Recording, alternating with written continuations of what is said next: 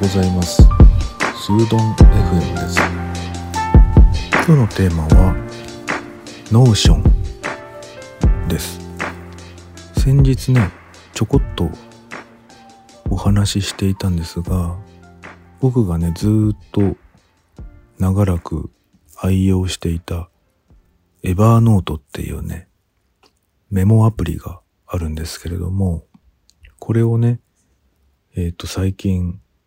どうしてもそのアップデートの状況があんまりよろしくなくて、えー違うものに代替しようかなと思ってアプリをねずっと探してたんですけどもやっぱりねあの多くの人が同じように語っていて Notion っていうアプリがあってそれがねすごく良かったのでもうこれにしてしまおうかなっっていう感じでね、今、使い始めています。使い勝手がね、最初の頃はね、 Evernote に慣れすぎていて、使いやすさっていうところで言うと、 Notion の方がカスタマイズがしやすいので、あの、何をしていいかわからないところがあったんですね。なんだけども、使い始めてみて、その使い方をね、いろんな人がいろんな形で使い方のおすすめ動画とかね、ブログとかを書いてくれているので、それを見ていたらね、あの、やり方がなんとなく分かってきて。で、使い始めたらね、もう、これはちょっと戻れないかもしれないなっていうところに今来ています。あの、使い方の汎用性がすごく高くて、応用的でもあって、一回慣れるとね、病みつきになってしまうっていうことがありますね。非常に素晴らしいサービスだし、アプリだと思いますね。どうしてもね、僕は PC の前に座っていることっていうのがものすごい長いんですね。時間的にも、えっ、と、ほとんど PC の前にいるんですね。だけども、たまにそのスマホで作業するってこともあるので、スマホでも PC でもタブレットでも、いわゆるシームレスに、どの端末からでも、そのサービスを使いたいんですよね。で、そうなってくると、世の中のね、アプリって結構ね、スマホだけだったり、PC だけだったりっていうことが多くて、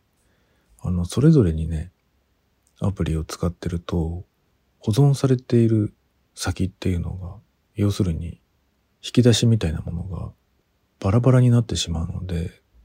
どの棚に入れたのか、どのチェストに入れたのか、わかんなくなっちゃうんですよね。実際の生活の中でも違うタンスがいっぱいできちゃうとね、どこに、どこの引き出しに入れたのかってわかんなくなりますよね。なので、どの端末から使っても同じ引き出しに入ってるっていう状況が一番望ましいんですよ。で、これを解決してくれるのが Notion でしたね。あの、 Evernote に全く不満はなかったんですけれども、例えて言うならね、この自分が溜め込んでいる資料っていうのが、まあ、 Evernote の場合は本棚みたいな感じでどんどんどんどん入れていく感じなんだけども、えっと、 Notion の方はね、これがもっと最適化されていて、机の上にある小さな引き出しだったり、あの、本棚にしてもね、文庫のサイズに整えておける書棚だったりね、大きさの全く違う本をね、いかに綺麗に整理しておける本棚だったりっていうことで、処理、整理の仕方っていうのが、きめ細かいっていうのかな。で、さらにその、こまめに分類したね、その本棚とか机の周りの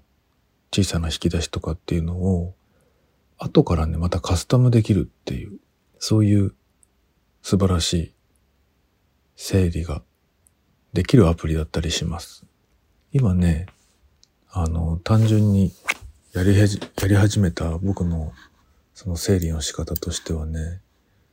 例えばね、この配信しているポッドキャストの、えーネタを集めておく、そういうリストだったり。それもね、あの、なんていうのかな。今、僕の放送回って180を超えてきてるんだけれども、今まではね、その一つ一つをエバーノートに書いていたんですね。で、それがね、 Notion になると、同じページの中に、まあ要するに、そのポッドキャストっていう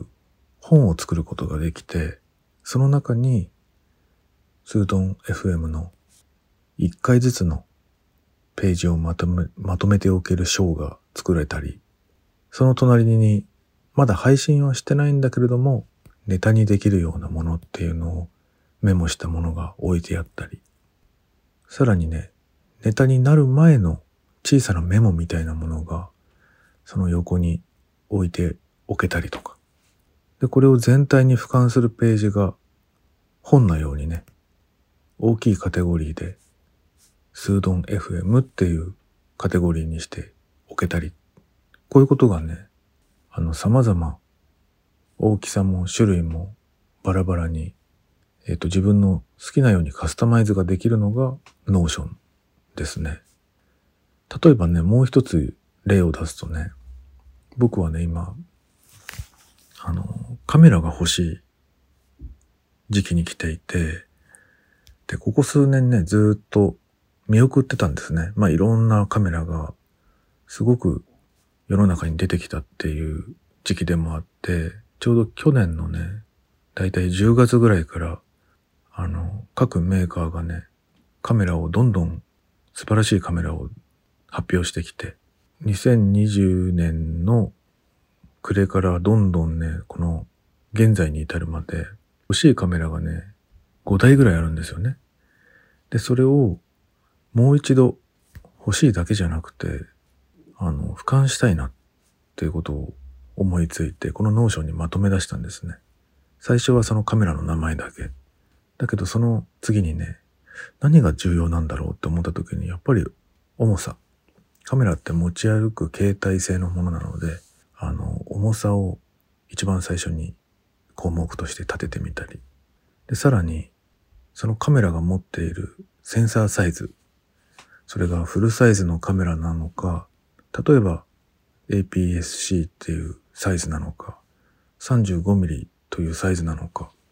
センサーサイズ結構重要だなとか思ったり、さらにその本体の値段いくらだったっけとかね。あとはそれに付随してレンズ買うとしたらこれかな。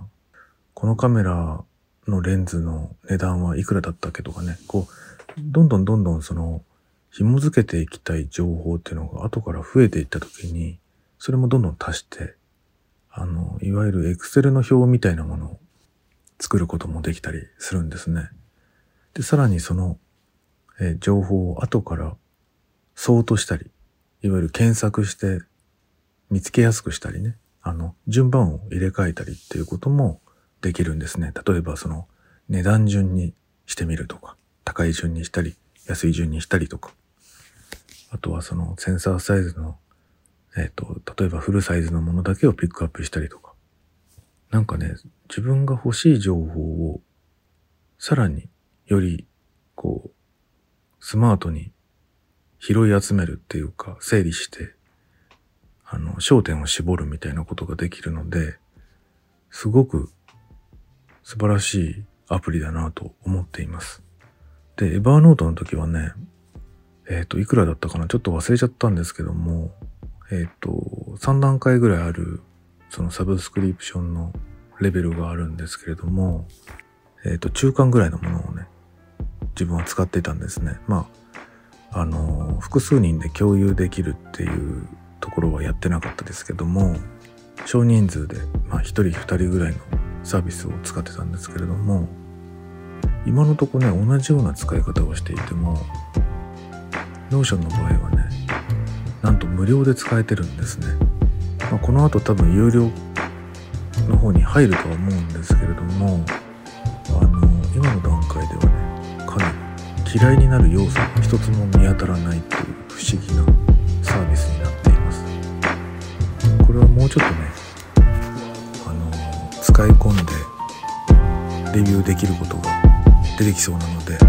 また続けて使使いやすさなどなどをお伝えしていきたいと思います。今日はノーションのお話でした。それではまた。